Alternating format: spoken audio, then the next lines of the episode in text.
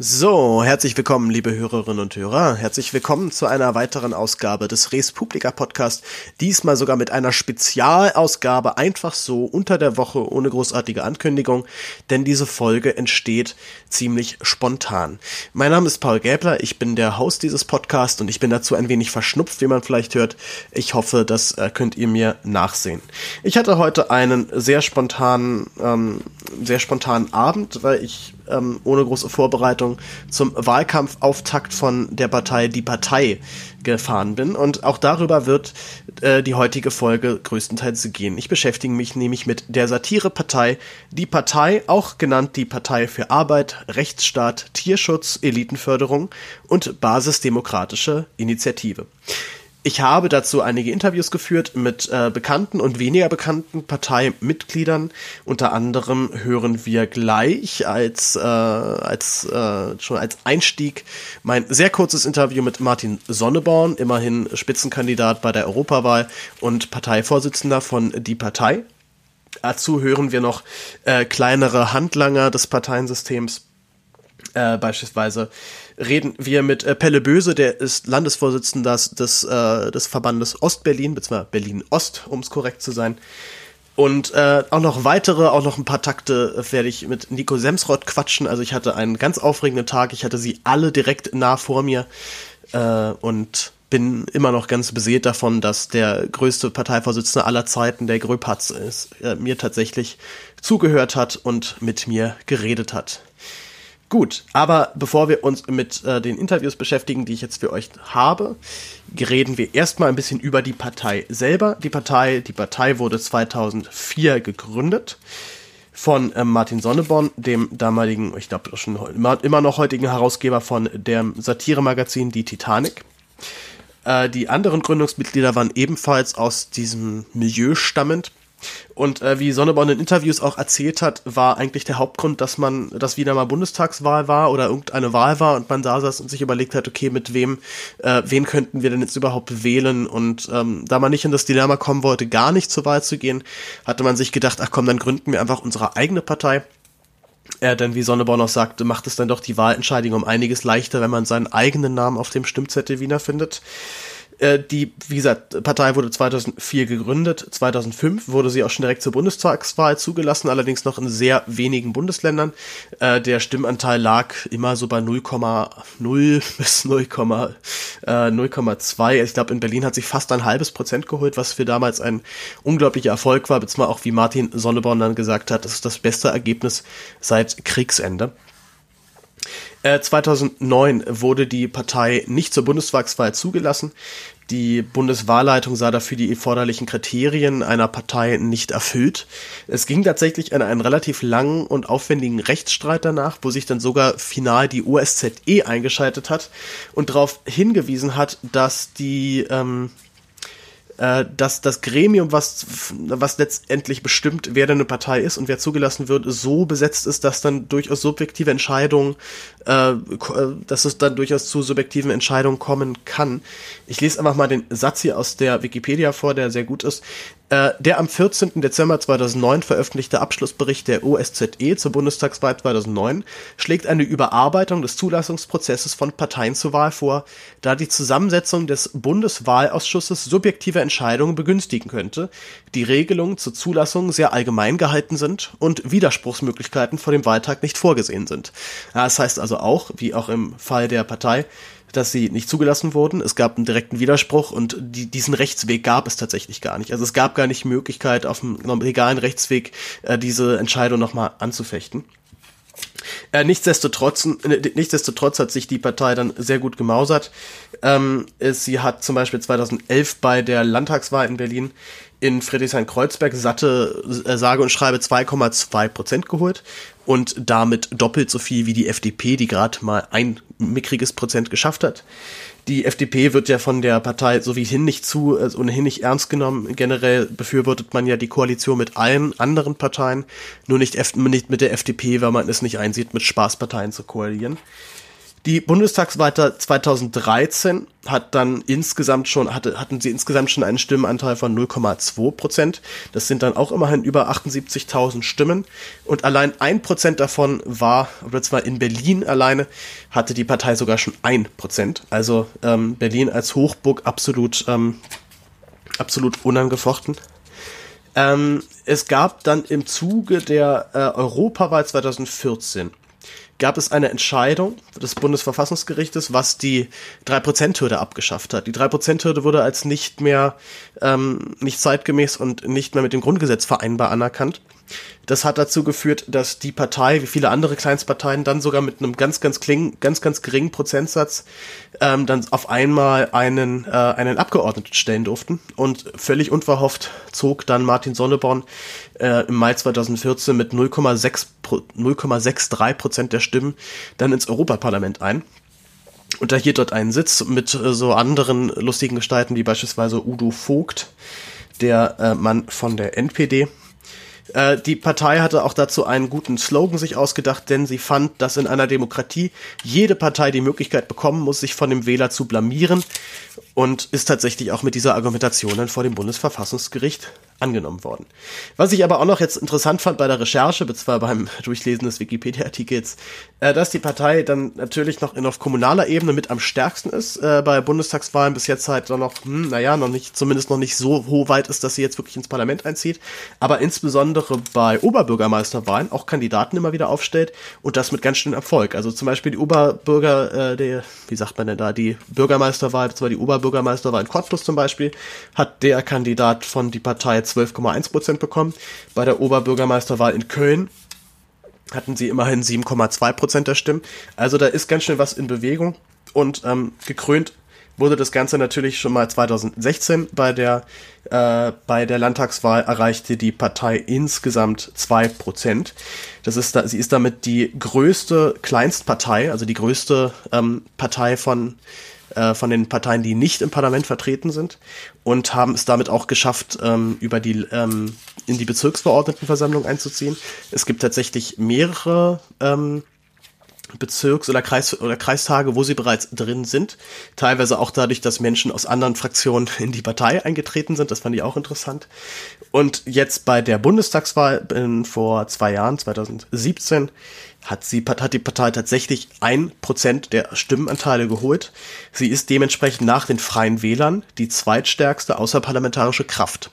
Und das finde ich schon ganz schön beeindruckend, denn ähm, wenn man sich überlegt, dass die Partei natürlich ein sehr linkes Wählerklientel im Schnitt ja anspricht, aber äh, das, das halt in Form einer Satire tut, beziehungsweise die Politik, die sie betreibt, halt satirisch verpackt, also sie entweder völlig überspitzt oder äh, in so einen ähm, in so einen Kontrast setzt oder in, äh, letztendlich letztendlich die die Forderung, wo, wo die Forderung eigentlich so nicht mehr zu erkennen ist und dann halt eben nur noch in einer satirischen Form finde ich dann doch sehr beeindruckt, wie die Partei es schafft, viele auch ja sehr politikinteressierte Menschen an sich zu ziehen, an sich zu binden.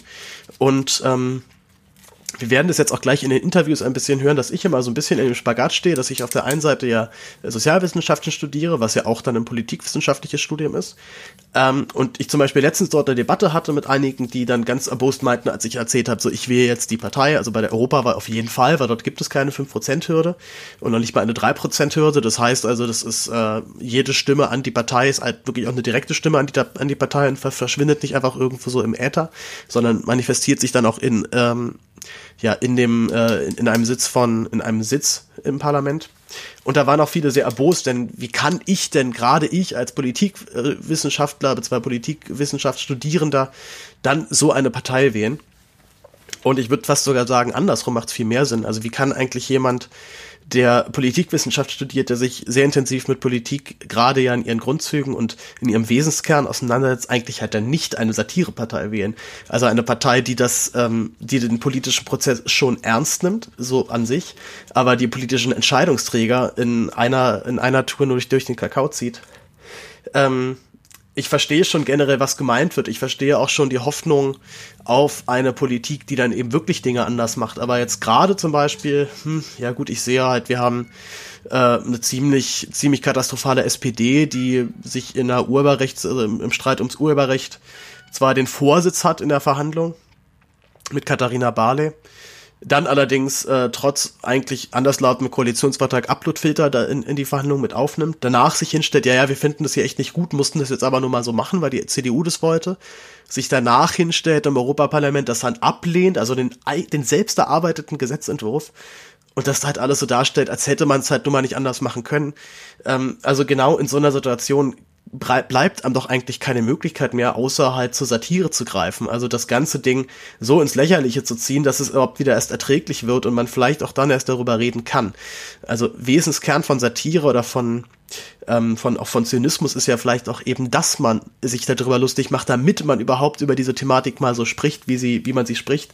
Oder ähm, ich, also der, vielleicht der, der größte Provokator, der mir da in die Richtung einfällt, wäre dann vermutlich Serdar Somuncu, der noch eine ganz andere Ästhetik da gefunden hat, der also in der Beleidigung, in der Aggression, in dem völlig übertriebenen, in der völlig übertriebenen sprachlichen Gewalt ja wieder seine Ästhetik entdeckt und auch, ähm, ja, auch halt sagt, wenn, wenn er nicht diese Form wählen würde, wären die Themen auch anders. So, er kann halt auch in dieser Brutalität, die er dann sprachlich an den Tag legt, der doch dann erstmal ganz andere Themen ansprechen, die so vielleicht niemals zur Sprache gekommen wären. Und so ein ähnliches Prinzip greift, finde ich, bei der Partei die Partei auch. Ähm, wie ihr ja in der letzten Folge gehört habt, war ich Mitglied der SPD zweimal sogar. Ich bin 2013 eingetreten, ich bin 2018 eingetreten, jeweils um gegen die GroKo zu stimmen, bin dann 2015 das erste Mal ausgetreten und hatte jetzt eigentlich auch schon überhaupt keine Lust mehr und äh, dachte mir, dann, äh, dann sind die jetzt mal dran und haben mich aus, rausschmeißen lassen, indem ich dir mitgeteilt habe, dass ich Mitglied von der Partei Die Partei bin. Die Partei fand das total witzig und meinten, nö, finden, finden wir gut. Die SPD wiederum fand es nicht so witzig und hat mich tatsächlich rausgeschmissen, beziehungsweise sie haben es dann halt so gedreht, dass, äh, dass ich jetzt sozusagen durch mein, durch mein, durch mein Bleiben, mein Verweilen bei der Partei ähm, jetzt ja dementsprechend dann aus der SPD ausgetreten bin. Also sie haben mich nicht direkt rausgeschmissen. Äh, ich habe auch das zum Beispiel mit Martin Sonneborn beredet. Ich werde das Interview jetzt direkt als erstes einspielen. Es ist auch sehr kurz. Ich glaube, es geht eine Minute oder eine Minute zwanzig. Und ich war so aufgeregt, dass ich das Mikrofon erst zu bisschen zu spät eingeschaltet habe.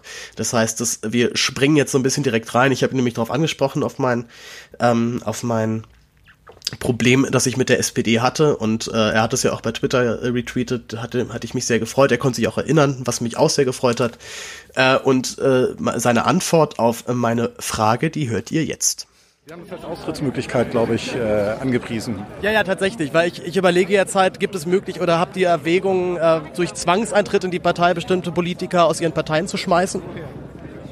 Diese Frage habe ich absolut nicht verstanden. Na, dass ihr, dass ihr dann die Möglichkeit erörtert andere Politiker dazu zu zwingen, in die Partei, die Partei einzutreten, um dadurch den Rausschmiss aus anderen Parteien zu provozieren? Nein, ich glaube nicht, dass wir so abgehalfterte SPD-Spitzenpolitiker zum Beispiel aufnehmen würden. Ähm, es sei denn, sie würden sich bei der Listenplatzvergabe ganz, ganz, ganz, ganz hinten anstellen. Ich kann nur sagen, wir treten zur Europawahl mit 123 Kandidaten an für die 96 deutschen Plätze. Also wir sind sehr optimistisch. Und äh, wenn also jetzt, was weiß ich, äh, Scholz soll ja immer noch in der SPD sein, obwohl er kein Sozialdemokrat ist. Also wenn der auf Listenplatz 125 kandidieren möchte, gern beim nächsten Mal, dann kann er zu uns kommen. Würdet, äh, glaubst, glaubst du, er wäre dafür bereit? Oder, also, aber ihr würdet ihn aufnehmen tatsächlich? Ja, ich würde ihn sofort aufnehmen, weil er in der SPD viel mehr Schaden anrichtet, als er bei uns anrichten kann. Außerdem, ich meine, was sucht Scholz in der SPD? Ich glaube, das war es eigentlich auch schon, ja. Das glaube ich auch. Ja, man hört es meiner Stimme, da habe ich ein bisschen an. Ich war echt nervös, ähm, war auch sehr spontan. Ich war erstmal gar nicht klar, kommen die jetzt überhaupt noch raus oder bleiben die jetzt doch noch drin. Da waren halt eben die ganzen normalen äh, etablierten Medien da, von öffentlich-rechtlich und so weiter. RWB, glaube ich, stand da noch darum. Und ich habe mich dann einfach ein bisschen, also als sie weg waren und habe ich gesehen, okay, jetzt ist wär, jetzt wäre der Moment günstig. Und dann bin ich halt einfach hin und habe ihm das äh, Mikrofon unter die Nase gehalten. Das kennen die ja wiederum alles halt dann permanent. So den, äh, den, für die ist das ja Alltag, dass Menschen zu ihnen kommen und ihn fragen Fragen stellen und dann am besten noch ein Mikrofon und eine Kamera dabei haben. Für mich ist das alles ja noch sehr neu, ich muss das eben lernen. Äh, aber wie gesagt, ich freue mich sehr und danke nochmal an Sonneborn, dass er sich diese paar Minuten, na noch nicht mal, paar Sekunden äh, Zeit genommen hat. Und äh, umso peinlicher, dass ich dann nur diese eine Frage eigentlich am Start hatte. Na gut, äh, kommen wir nun, nachdem ich, nachdem ich jetzt direkt den ersten großen Kracher verbraten habe, kommen, fahren wir nun ein bisschen runter. Wir reden jetzt nämlich zuerst, huch, wo hatte ich denn den Kommentar hier? Und zwar, äh, die nächste Dame, mit der ich spreche, ist die kommissarische Vorsitzende von Berlin West. Äh, sie trägt den wunderschönen Namen Fuchs. Und ähm, mehr von ihrem Namen wollte sie mir eigentlich nicht verraten. Ich rede jetzt sieben Minuten mit ihr. Äh, coole Frau, witzige Frau. Ähm, hört euch das an auf jeden Fall. So, Aufnahme läuft. Hi, mit wem spreche ich denn hier? Hallo, ich bin Fuchs, kommissarische Vorsitzende West-Berlin. Wunderbar. Von welcher Partei bist du? Partei für Arbeit, Rechtsstaat, Tierschutz, Elitenförderung und Basisdemokratische Initiative. Wie lange hast du geübt, um den Satz so fehlerfrei zu sprechen? Mm, eigentlich nicht wirklich lange, wenn ich so drüber nachdenke. Der Grüffert hat ihn einmal gesagt und schon konnte ich ihn. Bam, fertig. Wo, äh, wo stehen wir hier gerade? Wir stehen äh, vor der Volksbühne. Das ist ein sehr monumentaler Bau. Man könnte sich fast ein bisschen vorkommen wie Goebbels. Goebbels ist aber heute nicht da, der hat keine Zeit. Er war aber häufig hier, ne? Also Welcher Goebbels? Unser Goebbels? Kevin war noch nicht da. Nee. Der war, der war noch nicht da, okay. Äh, du hast, du hast gerade, bevor wir, ähm, bevor ich dich angefragt habe, hast du noch schnell eine Karte zugesteckt bekommen. Ähm, hat das einen Grund, dass du diese Karte zugesteckt bekommen hast? Ähm, ich gebe Ihnen mein Ehrenwort. Damit haben wir nichts, aber auch gar nichts zu tun. Wunderbar, ich sehe, es ist so ein bisschen so ein, also ist, habt ihr das vorbereitet für den Fall, dass euch die Antworten ausgehen oder? Ja, nein, aber eins ist klar, wir müssen die Menschen überzeugen, um sie auf diesem Weg mitzunehmen. Wunderbar. Äh, jetzt ist Europawahl in circa einem Monat, glaube ich, ein bisschen mehr sind es noch. Ähm, und ich glaube, die Partei bräuchte 2,6 Prozent, um beide Kandidaten, also beide Spitzenkandidaten ins Parlament zu bekommen. Hast du andere Hast du andere Informationen als ich? Ich meine, wir brauchen tatsächlich sogar noch ein bisschen weniger. Aber mit 2,6 haben wir, glaube ich, fast noch Lisa Bombe mit drin. Und die Frau ist, naja, wie ihr Name sagt, Bombe. Das, das wäre tatsächlich mein nächster Punkt. Warum, warum habt ihr euch für ein männliches Spitzenduo entschieden in Zeiten von, von, von Gender-Wahn? Äh, weil Lisa auf Platz 3 mindestens genauso gut ist wie Martin und Nico auf Platz 1 und 2 zusammen. Von daher müssen wir die Männer nicht verschleißen. Wir können, können die einfach so hinstellen, wie wir sie brauchen. Und wenn dann irgendwo eine Frau dabei ist, dann ist die ganze Qualität schon gerettet. Ist Sonneborn vielleicht einfach zu eitel, um zu sagen, ich, äh, ich möchte gar nicht ähm, auf Platz 1 stehen? Ich weiß nicht, ob Eitelkeit etwas ist, das man Martin tatsächlich ankreiden kann oder beziehungsweise sagen kann, dass Martin eitel wäre. Ähm, ich meine nicht, dass es Eitelkeit ist. Ich meine, es ist Machtgeilheit und das ist auf Parteilinie und von daher ist es voll okay. Eine gewisse Partei, eine gewisse Machtgeilheit gehört zum guten Wesenszug eines modernen Politikers. Wir sind eine populistische, schmierige Kleinstpartei. Wir machen nichts anderes als kleine Parteien, nur halt besser. Da kommen wir direkt zum, zu meinem nächsten Punkt und eigentlich auch schon letzten Punkt. Ähm, ich studiere Politikwissenschaft bzw. Sozialwissenschaft. Das ist ja eine Teil. Ja, ist äh, irgendwie nicht, nicht richtig aufgepasst und schwupp sitzt du halt da. Pech gehabt an der HU? Ja. Ah, ja, noch mehr Pech gehabt. Kennst du? Ich kenne die HU, ja. Ich, äh aber auch, auch die Fachschaft oder zwar den, den Studiengang? Jein, ähm, wir haben einen abgebrochenen Politiker, der steht bei uns auf der Europawahlliste, Sebastian Richter. Sebastian Richter steht auf Listenplatz 25 und der, hat's, äh, der macht Politik im Abbruch. Und zwar sehr professionell. Na, dann weiß ich ja schon, dass, dass äh, wenn ich meinen Bachelor verhauen habe, dass ich zumindest bei euch irgendwie noch unterkommen kann. Mindestens kannst du bei uns unterkommen. Auf jeden Fall werden wir dich hofieren. worauf, worauf ich eigentlich hinaus wollte. Ich habe ähm, da jetzt zum Beispiel auch dann immer häufig die Erfahrung gemacht, dass gerade wenn man halt sagt, man wählt jetzt die Partei, und das sind ja auch nicht, also ich erlebe ja euch auch nicht als einen Haufen, der sich überhaupt nicht für Politik interessiert, sondern eher ganz im Gegenteil. Es ist ja eben halt ein, ich glaube im Vergleich, also ich wüsste andere Parteien, wo die Basis sehr weniger politisch ist. Ähm, die Grünen zum Beispiel. Zum Beispiel oder auch die, die, die Linke, die SPD, die CDU, ähm, die ja, ja aber also die bei der SPD geht so. Ja, bei der SPD, die, die, die ganz, die, die, also über die Toten macht man keine Witze und äh, ja. Ortsveran Ortsveranstaltungen von der SPD sind, fühlen sich tatsächlich ein bisschen tot an. Ja, ähm, das war auch kein Witz, ich meine das völlig ernst. Ähm, die SPD ist, äh, ich habe es vorhin schon gesagt, ich finde es immer wieder beeindruckend, wie es jemand schafft, der auf dem Boden liegt, sich immer weiter selbst zu erniedrigen. Das ist beeindruckend. Vielleicht können wir uns da, ja, vielleicht wir sollten uns das nicht abgucken, aber wir können es auf jeden Fall fasziniert beobachten. Also ich sage mal, falls ihr irgendwann dahin kommen wollt, dass ihr unter 20 Prozent liegen möchtet, ganz bewusst, so dann könnte man die Taktik vielleicht anwenden. Ja, ja, schon, aber unter 20 Prozent, das ist was, das kümmern wir uns gar nicht. Das kommt ja auch dann erst später, wenn man schon mal bei 30 war. Egal, worauf ich eigentlich hinaus wollte. Ähm, was mir dann häufig um die Ohr gehauen wird, also letztens meinte jemand zu mir, wie kann denn jemand wie du, der Sozialwissenschaften studiert, dann ausgerechnet die Partei wählen? Findest du das ein Widerspruch oder findest du es nicht? Überhaupt nicht. Überhaupt nicht. Die Partei ist, so wie ich sie mitgekriegt habe, das ähm, passendste Abbild unserer Gesellschaft. Noch viel, viel passender als äh, die DB-Website.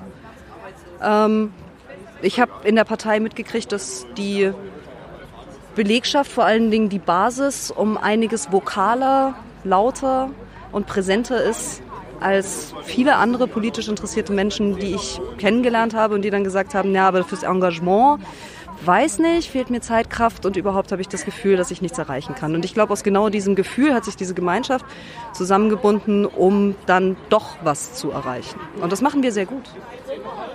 Dann gibt's ja dann immer halt die Angst, dass, ähm, was ich, wir kennen zum Beispiel Pepe Grillo aus Italien, der auch als Komiker angefangen hat, das als, ja, als großer Spaß verstanden hat und dann irgendwann in äh, ganz komische Gefilde abgedriftet ist. Ähm, wie siehst du das? Hältst du das für wahrscheinlich bei, bei Semsrott Sonneborn, dass die irgendwann anfangen, rechte äh, Nazi-Parolen zu blöken? Also bei Semsrott nicht.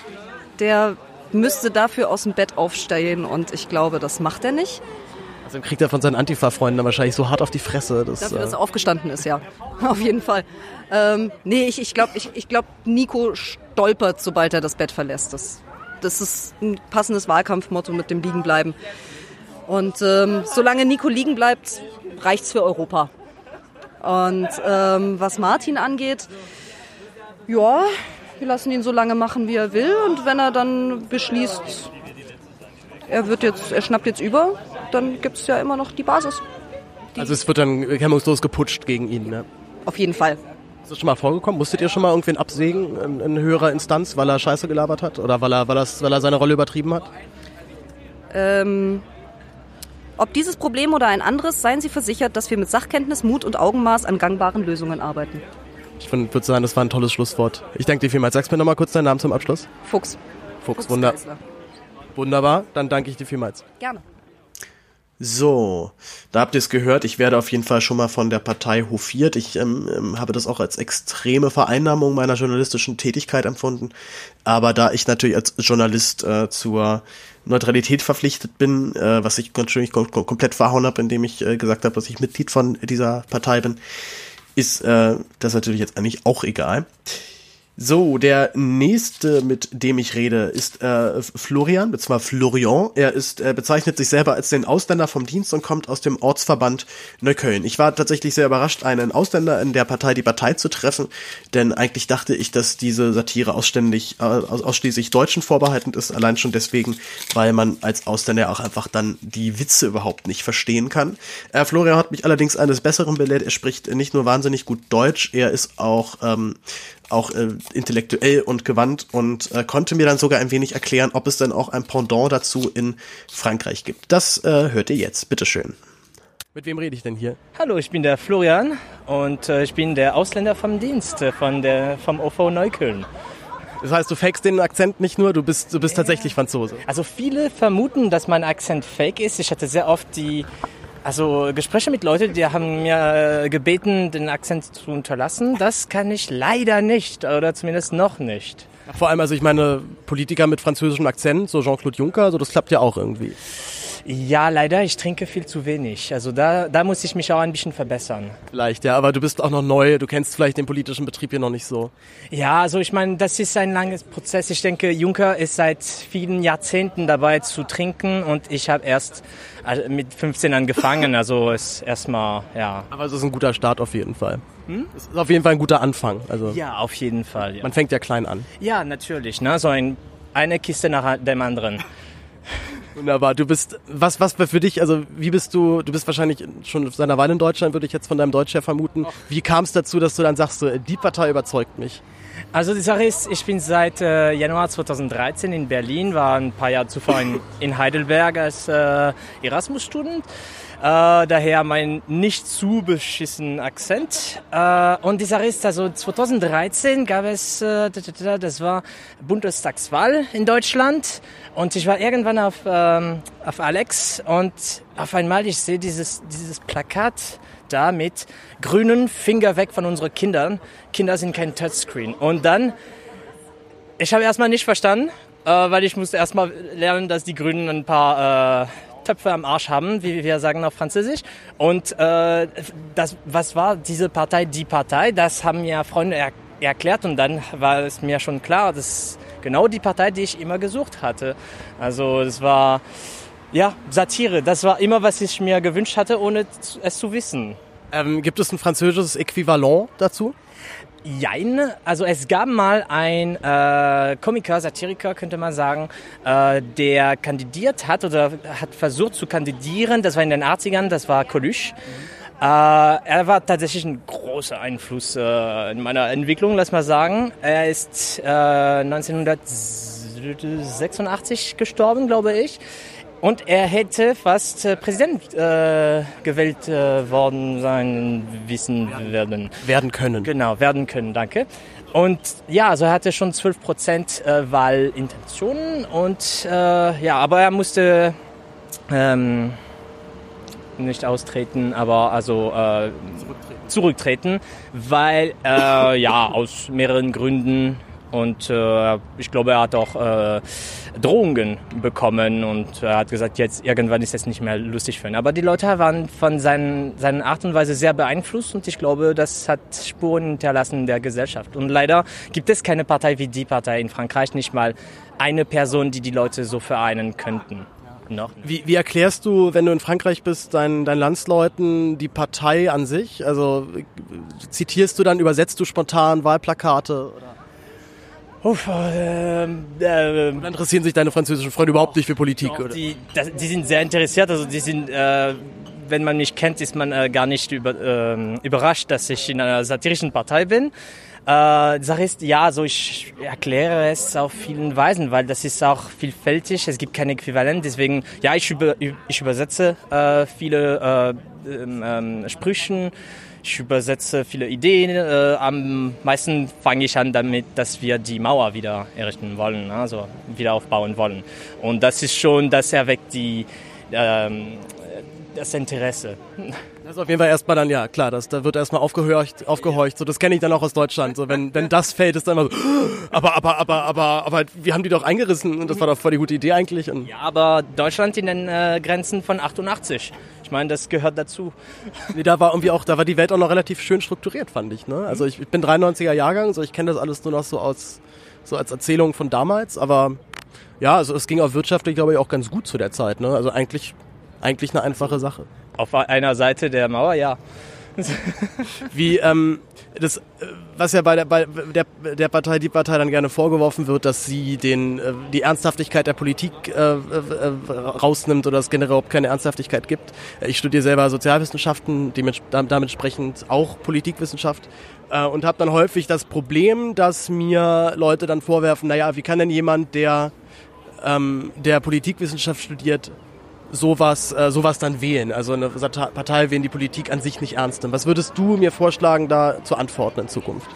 Also ähm, wir sind immer dafür, dass äh, uns viel mehr ähm, ähm, also als Erfolg äh, bringen, als was wir tatsächlich gemacht haben. Aber tatsächlich die, die Ernstlichkeit äh, der, äh, der Politik zu entnehmen, das ist leider nicht unser Verdienst. Äh, das machen die anderen Parteien selber viel besser als unser. Also ich muss sagen, wir sind ein Spiegel, ein Spiegel, der ein bisschen das Bild verdreht, aber nicht so sehr am Ende. Ne? Wir machen, wir machen Satire und das hat alles, das wächst auf einen sehr, sehr produktiven Grund, äh, äh, Grundboden da, mit viel Nährung und wir sind nicht dafür verantwortlich, dass die Leute kein Interesse oder kein, äh, kein Vertrauen mehr in den Politikern haben. Wir sind nur ein, ein, ein, ein Symptom. Noch, noch zum Abschluss deine wahrscheinlich nicht ganz überraschende Wahlempfehlung zur Europawahl? Ha, schwer zu sagen. Also es gibt ein paar gute, äh, gute Namen, die ich empfehlen würde. Namen, die schon äh, sich in Deutschland be äh, bewiesen haben, so wie äh, Speer, Bormann, Goebbels, also gute alte deutsche Namen, äh, das äh, mein Opa auch empfehlen könnte. Deswegen definitiv die Liste von der Partei Die Partei. Wunderbar, dann danke ich dir vielmals. So, das war der Florian, mit dem ich geredet habe. Wir äh, rushen jetzt ein bisschen durch die Interviews. Der nächste, mit dem ich rede, ist Thorsten Denecke. Äh, pardon, nicht Thorsten, Torben Denecke. Oh mein Gott, das ist, das tut mir wahnsinnig leid. Wir lassen es jetzt aber einfach schon als Denkmal meiner, ähm, meiner Unfähigkeit drin. Torben Denecke ist Vorsitzender des Bezirksverbandes äh, Friedrichshain-Kreuzberg und er sitzt dort auch in der Bezirksvollversammlung. Na, wie bereits erzählt, die Partei sitzt in einigen Parlamenten, wenn auch noch in Stadtparlamenten und arbeitet dort aktiv an der Politik mit. Äh, ich werde im, in der Mitte dieses des nächsten Gesprächsfetzens werde ich von einem Passanten heftig geprankt. Ich hoffe, das kriegt man mit. Ich äh, werde es jetzt einfach drin lassen, weil ich zu faul bin, es rauszuschneiden. Und ähm, dann äh, sehen wir mal weiter. So, äh, mit wem rede ich denn hier? Ich bin Torben Denecke, Vorsitzender des Ortsverbands Kreuzberg-Friedrichshain und Bezirksverordneter in eben diesem Bezirk. Das heißt, du sitzt richtig ähm, da, wo die Demokratie einen irgendwann hinspült, sozusagen. Äh, ja, wobei die Frage ist, ob das jetzt wirklich Demokratie ist, was da, was sich da abspielt. Ähm, auch da sind es natürlich Interessengruppen, die aufeinanderprallen. Das heißt, ähm, du bist, seit wann bist du Mitglied von der Partei, die Partei? Ähm, ich bin der Meinung, 2013 bin ich eingetreten. Und da ging es ja richtig steil, also richtig steil bergauf direkt. So direkt erstmal ins, ins, in, in ein Parlament gewählt worden. Das gibt's ja, glaube ich, eigentlich sonst nur äh, Martin, der bis jetzt in einem Parlament sitzt. Oh, das ist so nicht richtig. Martin sitzt im EU-Parlament. Und ähm, wir sind regional, aber relativ stark vertreten inzwischen. Wir haben meines Wissens schon weit über 30 Mandate in verschiedenen Landta Landtagen, Kreistagen, Stadträten und dergleichen. Was, was war bis jetzt dein, dein größter politischer Erfolg als, ähm, als Fraktionsmitglied? Wir haben auf dem Heinrichplatz ein Sitzmöbel installiert die Europäische Zentralbank, weil es dort an Sitzmöglichkeiten mangelte und wir den Bezirk lebenswerter machen möchten. Es gab doch auch die Überlegung, den, ich weiß nicht, was, was der, was der Mariannenplatz in Arbeitsplatz umzunennen, damit jeder in, ähm, in Kreuzberg einen Arbeitsplatz hat? Ja, diese Überlegung gab es. Marienplatz nicht. Diese Überlegung gab es auch, die wurde dann aber demokratisch von der BVV abgelehnt. Mit welcher Begründung? Das fanden sie wahrscheinlich nicht witzig genug. Jetzt wird überlegt, diesen Platz in Rio Reiser Platz umzubenennen, weil das irgendwie besser sein soll. Aber die Europäische Zentralbank fanden, fanden alle witzig genug. Ähm, ja, wahrscheinlich lag das aber auch daran, dass wir gleich zwei Bad Banks nebenangestellt haben, damit auch wirklich nichts schiefgehen kann. Wunderbar. Dankeschön. Hm? Habe ich wirklich was verloren? Wunderbar, das haben wir auch noch alles live auf Band. Ist das nicht herrlich? Aber er hat es wirklich gut gemacht. Also, und das passiert, es passiert mir auch echt häufig, dass ich was verliere. Deshalb. So, ich glaube, das ist eine gute Stelle für einen Schnitt übrigens. Ähm, wo war ich? Ah, wir waren bei der Bad Bank. Was, ähm, was, was ich mich häufig frage, weil ich studiere Sozialwissenschaft und das ist ja dann auch Politikwissenschaft. Und mir wird dann häufig vorgeworfen, gerade von Kommilitonen, wenn ich halt sage, ich will jetzt die Partei, ähm, dass das doch, also gerade, also letztens mal dann einer ganz erbost, wie kann man denn gerade als Politikwissenschaftler dann die Partei wählen? Naja, ich habe BWL studiert und das ist ja auch eine Sozialwissenschaft. Nur wie wir ja wissen, dafür braucht man gar keine Seele und äh, zur Not auch keine politische Moral. Und ich denke, da kann man auch innerhalb der Sozialwissenschaften sich gerne mal umgucken, die ganze Sache ein bisschen holistisch betrachten und auch für sich selber bemerken, dass es vollkommen okay ist, die Partei zu wählen. Das ist ja nun generell bei euch so, also bei euch eben nicht so, so erlebe ich ja auch immer die Parteimitglieder, dass es eben nicht ein entpolitisierter Haufen, ein entpolitisierter Haufen ist, ein uninteressierter Haufen, sondern ganz im Gegenteil. Ich würde fast sagen, hier ist mehr äh, politisches Interesse und Engagement zu finden als in mancher anderen Partei, zum Beispiel auch der SPD. Ähm, wo, also wo kann ich die Ernsthaftigkeit dann entdecken? Oder was, was sind Momente, wo du merkst, fuck, ich werde gerade zu ernst und, und nehme nehm die Politik, die ich hier mache, nicht mehr als Satire wahr? Ähm, ich nehme die Politik grundsätzlich nicht als Satire wahr. Wir nutzen satirische Mittel, um unseren Forderungen äh, Ausdruck zu verleihen. Mehr ist es aber nicht. Man kann uns schon ernst nehmen. Wir sind eine ernstzunehmende Partei mit äh, echtem Machtbestreben. Wo wird das hinführen auf lange Sicht? Ich äh, hoffe zur Weltherrschaft. Sehr langfristig gesehen. Mein persönlicher Plan ist es, Großimperator des bekannten Universums zu werden. Das sind hehre Ziele auf jeden Fall. Ich denke, wenn ich auf ein Drittel des Weges scheitere, habe ich es noch weit genug gebracht. Das ist, das ist, auch tatsächlich auch immer meine Philosophie. So. Also lieber, lieber die Erwartungshaltung ganz, ganz hoch setzen, damit man halt dann auf halber Strecke merkt, das ist eigentlich auch gar nicht so schlecht, als halt irgendwie möglichst, möglichst realistisches Ziel setzen, um, ja. Dazu ist die Partei dann auch ein äh, guter Ausgleich, denn ähm, wir versprechen eigentlich nichts, aber das halten wir auch. Wunderbar. Ich glaube, das äh, bessere Schlusswort kann man gar nicht finden. Danke ich dir vielmals. Sehr gerne.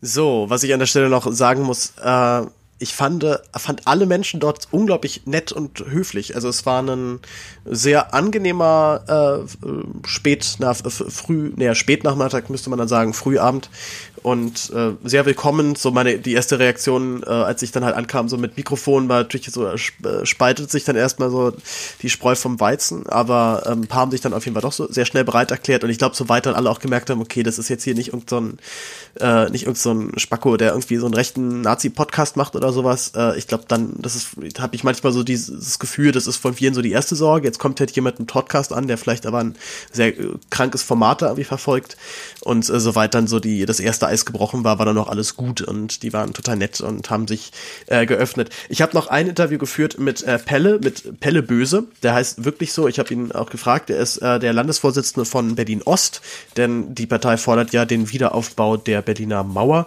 und teilen deswegen schon mal vorsorglich äh, alle alle Bereiche Deutschlands in Ost und West ein, dementsprechend natürlich auch Berlin. Und äh, bei Pelle war leider das Problem, das habe ich festgestellt, dass mein Mikrofon nicht an war, beziehungsweise dieses Aufnahmegerät nicht an war. Äh, ich habe das, hatte das Problem schon mal im Podcast, denn wenn man auf den Aufnahmetaste-Button drückt, dann blinkt es zwar erstmal, aber muss dann noch mal drücken, bis es aufnimmt. Äh, ich habe letztens mal von Tilo Jung gehört, hat er mir erzählt, dass er tatsächlich ein ganzes Interview mal geführt hat und mit dem blinkenden Button, also halt, das hat nicht aufgenommen und sie haben es dann auch erst viel zu spät bemerkt, als das Interview schon fertig war. Ähm, sie konnten das ganze Interview also komplette knicken. Ich habe mich tatsächlich aber danach doch ganz gut gefühlt, dass dieser, dass dieser Fehler dann auch den Profis mal passiert. Ähm, deswegen, lieber Pelle, ich hoffe, du bist mir nicht böse, aber das, das Interview ist gerade mal zur Hälfte irgendwie drin und ähm, Deswegen habe ich mich entschieden, es einfach hier nicht reinzunehmen. Ich beende das Ganze jetzt hier mit einem fulminanten Rausschmeißer, denn jetzt hören wir mich und Nico Semsrott. Äh, wer kennt Nico Semsrott nicht? Äh, der ist komplett irgendwie auf den Kopf gefallen und hat äh, oder verweigert sich jeglicher medialen Aufnahme. Nico Semsrott ist vielleicht der meiner Meinung nach talentierteste, beste deutsche Kabarettist, den wir zurzeit haben. Er hat seine Rolle als Demotivationstrainer, die er auf der Bühne annimmt. Das heißt, er führt das Publikum durch einen Abend voller negativer Emotionen und versucht ihnen möglichst die, ähm, ja, die, die, die, die komplette Falschheit, Schlechtigkeit des Lebens äh, in kurzen, prägnanten Sätzen darzustellen. Ähm, einer meiner Lieblingssätze von ihm ist, die Hoffnung stirbt zuletzt, aber sie stirbt. Und er war auch Spitzenkandidat von der Partei, die Partei bei der letzten äh, Wahl in, zum Abge zum Abgeordnetenhaus von Berlin. Jetzt ist er zweiter Spitzenkandidat hinter Martin Sonneborn. Mit dem Duo Sonneborn-Semsrott wird jetzt also, huch, wird jetzt also Wahlkampf gemacht. Und äh, ich hatte das große Glück, Nico Semsrott schon zweimal live zu sehen. Einmal auf der Fusion, beziehungsweise da habe ich ihn nicht live gesehen, sondern so gesehen nur gehört, denn der Saal war so voll, dass nur noch hinter der Tribüne irgendwie Platz war und ich dich da irgendwie mit vielen anderen Leuten unter die Tribüne gequetscht habe und zugehört habe. Ich habe ihn einmal im Mehringhof Theater gesehen und ähm, hatte jetzt das große Glück, ihn einfach äh, einfach eiskalt äh, zu packen und ihm Fragen zu stellen. Er meinte, na gut, okay, also ich mache hier irgendwie drei Fragen, so viel Zeit habe ich noch, dann musste ich mir erstmal drei Fragen spontan ausdenken.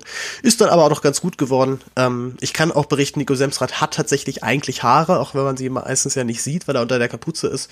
Ich stand jetzt aber so nah, dass ich eine ganz gute Sicht habe und da auch noch, dass er auch noch ganz schön groß ist, also größer als ich, äh, konnte ich ihm dementsprechend unter die Kapuze gucken. Ich hoffe, dass ähm, das zerstört das nicht sein Berufsgeheimnis. Und in diesem Sinne viel Spaß mit Nico und mir. Äh, erstmal. Wie viele Fragen hast du? Ich muss. Ich muss so, so viele, wie du Zeit hast. Soweit du, soweit lass du. drei Fragen machen.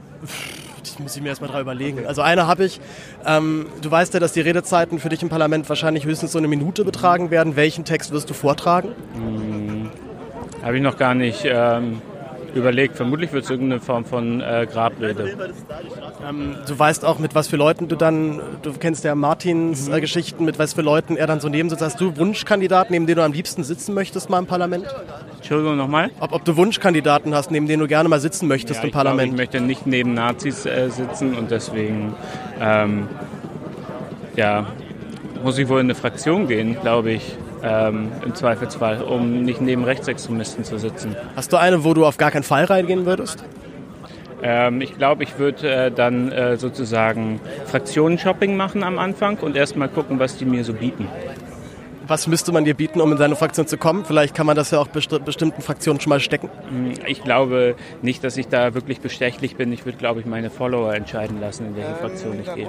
Also ich wüsste auf jeden Fall schon, für welche ich stimme, aber das sage ich dir erst, wenn es soweit ist. Okay, alles klar. Danke dir vielmals. Tschüss. Viel Spaß euch heute Abend. Viel Erfolg.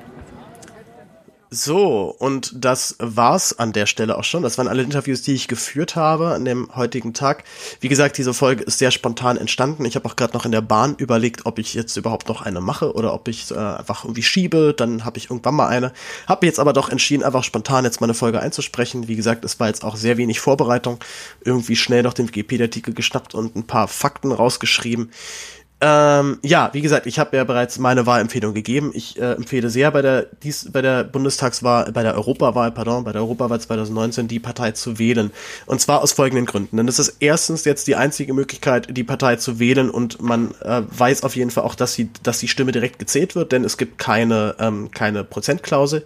Die Bundesregierung hat sich ja äh, tatsächlich sehr stark dafür eingesetzt, dass es doch noch mal eine geben soll. Allerdings wurde das hier von sämtlichen deutschen Gerichten bis jetzt abgelehnt. Äh, tatsächlich hat die Bundesregierung Regierung daraufhin aber unternommen, dass zumindest in anderen europäischen Ländern eine, eine, eine Prozentklausel eingeführt wird.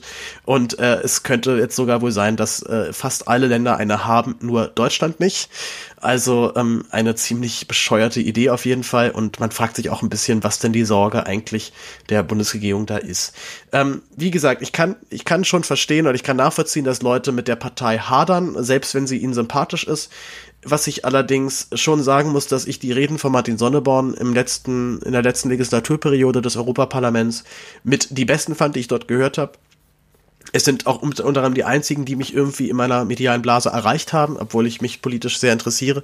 Ähm, und die Reden natürlich, natürlich muss man sie als eine satirische Rede begreifen. Es sind keine politischen Reden, aber in dieser Satire ist es ja eben gerade erstmal möglich, bestimmte Themen auch dann anzusprechen, die sonst nicht anzusprechen wären. Und äh, wenn ein Sonneborn halt den Präsidenten Macron freundlichst darauf hinweist, dass es illegal ist, Marschflugkörper in fremdes Gebiet zu schicken, hat es, äh, trifft es absolut einen wahren Kern und ist dazu aber auch noch eine, ich sag mal, eine humorvolle Aussage, wo man zumindest schmunzeln kann. Vielleicht ja sogar Macron schmunzelt, oder hoffentlich eigentlich nicht, weil das würde ja dann bedeuten, dass er die Botschaft verstanden hat. Ähm, ich halte sowieso dieses ganze Europaparlament für demokratisch schwierig, denn es gibt kein Initiativrecht. Das heißt, das Europäische Parlament kann nicht aus eigenem Antrieb heraus selber ein Gesetz initiieren. Es kann zwar die Kommission bitten, bitte macht uns doch ein Gesetz. Wir hätten ganz gerne was zu dem und dem Thema. Und die Kommission muss sich dann da auch fügen, aber ähm, das ist ganz, ganz andere Kiste, als wenn das Parlament sich selber zusammensetzt und in Ausschüssen einen Gesetzvorschlag erarbeitet. Dazu ist das ganze Europaparlament ja eh schon deswegen sehr schwierig, denn wir eigentlich haben wir dort so eine, ich glaube, ähm, Richard David Precht hat es mal eine institutionalisierte GroKo genannt. Das heißt, wir haben einen großen Block aus den europäischen Volksparteien, also die Konservativen und die äh, die Sozial die sozialdemokratische Gruppierung, jetzt fällt mir gerade die, ich glaube die SD ist das. Ähm, also die ganzen sozialdemokratischen Parteien, die ja auch nicht nur in Deutschland, auch in vielen anderen Ländern inzwischen nicht mehr von der konservativen Volkspartei zu unterscheiden sind. Das heißt, wir haben einen riesigen großen Block, der eigentlich sämtliche Entscheidungen immer einfach nur mit durch seine Zustimmung abnicken kann. Das Wort abnicken ist ein bisschen ketzerisch, das weiß ich, aber es trifft in dem Fall sehr gut zu, denn ähm, eine wirkliche Debatte ist dann ja erst möglich, wenn auch mal klar ist, okay, wir müssen jetzt hier wirklich um dieses Gesetz kämpfen mit einer begeisterten Rede, mit einem großen ähm, mit, mit, mit einem großen Vorschlag, den wir jetzt hier im Parlament unterbreiten, dass es diesem Antrag zustimmt. Und das passiert halt eben nicht. Deswegen ist Politik im Europaparlament auch meistens ziemlich langweilig. Ich habe jetzt zu Ostern das Buch von Martin Sonneborn geschenkt bekommen. Nicht von ihm persönlich leider, sondern von äh, der, der Mutter meiner Freundin, aber an der denke an der Stelle auch nochmal großen herzlichen Dank. Äh, Herr Sonneborn geht nach Brüssel. Ich bin sehr gespannt darauf, es zu lesen, aber es gibt leider noch ein paar andere Sachen, die jetzt davor auf der Liste stehen. Und äh, tatsächlich wurde aber schon sehr häufig die Arbeit des Europäischen Parlaments als tatsächlich sehr zäh, sehr langsam, sehr, äh, sehr arbeitsintensiv und letztlich dann doch aber sehr ertragslos beschrieben. Also ich bin kein, ich bin keiner, der sagt, wir müssen dieses Konstrukt abschaffen. Also so diese Bestrebung haben wir sowohl ganz, ganz rechts, aber auch ganz links. Also auch in Jeremy Corbyn beispielsweise in England hält ja das neoliberale äh, System der EU für, ab, für abschaffungswürdig und möchte es loswerden. Das sehe ich nicht so. Ich glaube schon, dass wir dieses System ganz gut hinbekommen können. Oder auch wie Martin Sonneborn, der sagt, es funktioniert an sich schon, es ist halt nur mit den falschen Leuten besetzt. Also wäre, wäre das Parlament äh, mehr besetzt mit äh, linken, grünen oder vielleicht auch mal etwas linkeren Sozialdemokraten, würde es anders aussehen, aber das ist ja eben leider nicht der Fall. Also, es liegt dementsprechend auch an euch. Ich auch einen Aufruf an all meine Hörer, bitte geht wählen. Ich weiß, es, äh, der Puls ist nahe, dass man einfach sagt, ach komm, ich scheiß doch einfach drauf und das passiert doch eh nichts. Tatsächlich ist aber nicht wählen, äh, ich finde es tatsächlich von der Aussage schon so ein bisschen komisch, naja. Das Problem ist halt aber eigentlich vielmehr der Proports. Denn wenn du das System ablehnst, also ganz aktiv nicht unterstützen möchtest, und da hilfst du ihm tatsächlich durch die Nichtwahl extrem, weil durch den Proports, die, deine Stimme wird ja dann dementsprechend gar nicht erst gezählt, verschiebst du den, äh, verschiebst du auch die Gewichtung. Und tatsächlich unterstützt du als Nichtwähler im Schnitt die Partei mit der mit, mit den meisten Stimmen, also die stärkste Fraktion, in dem Fall wäre es dann die CDU. Das heißt, jeder Mensch, der sagt, ich möchte aktiv nicht an dieser Wahl teilnehmen, unterstützt letztendlich indirekt dann aber die Proportsverschiebung zugunsten der stärksten Partei. Das kann nicht im Sinne derjenigen sein, ist es glaube ich auch nicht. Wer wirklich zu der Wahl nicht hingeht, einfach weil, weil es ihn nicht interessiert, okay, gut, geschenkt, so ist es dann nun mal. Aber ich rate doch dazu, zur Stimmabgabe zu gehen, wenigstens den Stimmzettel ungültig zu machen oder sich eben halt wirklich für eine Kleinstpartei zu entscheiden. Denn ich glaube, bei kleineren Parteien findet man auch eher Parteien, wo man sagt, ey, die kann ich aus vollem Herzen unterstützen. Ah, ich verstehe auch diesen Punkt tatsächlich, tatsächlich gut, dass Menschen sagen, nee, ich möchte nicht das kleinere überwählen. Ich finde finde dieses Prinzip blöd. So, ich kann das, ich kann das verstehen. Ähm, bei der Kleinstpartei, glaube ich, findet man schon was. Und wie gesagt, bei der Bundestagswahl habt ihr dann das Problem, die Stimme verpufft dann halt irgendwie wirkungslos irgendwo und wird von niemandem gehört. Bei der Europawahl könnt ihr aber sicher sein, dass selbst eine ganz kleine Partei eine gute Chance hat, mit ihrer Stimme, beziehungsweise mit eurer Stimme auch dann ins Europaparlament einzuziehen. Ob es jetzt die Tierschutzpartei ist, die äh, ÖDP, die äh, Freien Wähler, die Partei, wie gesagt, äh, große Unterstützung, oder auch, äh, keine Ahnung, also bitte jetzt nicht irgendwelche, irgendwelche Nazi-Parteien wählen, nicht so der dritte Weg oder NPD, falls es die überhaupt noch gibt, auch nicht die AfD, die, die ich ebenfalls in diese Kategorie zähle sondern bitte doch einigermaßen demokratische Parteien. Oder halt Parteien, die dann doch für sehr gute Unterhaltung sorgen. Denn ich glaube immer noch, ähm, dass die Wirkung eine größere ist, wenn wir irgendwann mal zehn Prozent die Partei haben und irgendwann sitzen die im Bundestag und halten halt dort dann satirische Reden aus der Opposition heraus. Ich glaube, die Wirkung ist immer noch größer, als wenn wir irgendwann da angekommen sind, dass wir 50 Prozent, äh, das, das ist ja teilweise auch schon der Fall, oder sagen wir mal 60 Prozent, äh, 60 Prozent der Menschen gehen gar nicht mehr zur Wahl. Also ich glaube, die Wirkung die da erzielt wird, äh, ist dann doch erschreckend klein und die Hoffnung, die ja, glaube ich, bei vielen immer so mitschwimmt, naja, aber vielleicht, wenn wirklich irgendwann halt nur noch 40 Prozent der Menschen zur Wahl gehen, dann muss doch die Politik reagieren. Ich halte das für ziemlich, ich halte es tatsächlich für ein bisschen naiv, denn ähm, es gibt viele Länder, wo die Wahlbeteiligung tatsächlich auf dem Level ist, vielleicht auch schon immer war, ne, das muss man auch mal historisch dann nochmal dann noch mal einordnen. Aber in Kolumbien beispielsweise hast du selten eine Wahlbeteiligung, die über 50 Prozent liegt. Und da gehen halt auch viele Menschen ganz bewusst nicht zur Wahl, weil sie sagen, ach, ist doch eh alles für einen Arsch. Ähm, wie gesagt, ich glaube nicht, dass Politik dann auch sofort reagiert, wenn sie merken, oh Gott, hier schwinden uns hier, gehen die Leute nicht mehr zur Wahl. Dann macht ihr halt eben so weiter. Also die Etablierung von so einem System ist dann eher noch wahrscheinlicher, als dass wirklich was passiert. Wie gesagt, was passiert tut oder was passieren tut dann in der Demokratie, wenn eine Oppositionspartei, wenn eine Partei ganz klar sagt, es geht so nicht mehr, wir müssen jetzt hier was anders machen. Und sei es dann halt auch eine satirische Partei, wie die Partei, die Partei. So, viel geredet. Wir sind doch schon bei fast 50 Minuten. Ich danke euch vielmals, dass ihr eingeschaltet habt. Ich danke auch nochmal allen Mitgliedern von Die Partei, dass sie sich zum Interview bereit erklärt haben. Größte Grüße an den Gröfatz, den größten Parteivorsitzenden aller Zeiten. Oder den Gröpatz, pardon.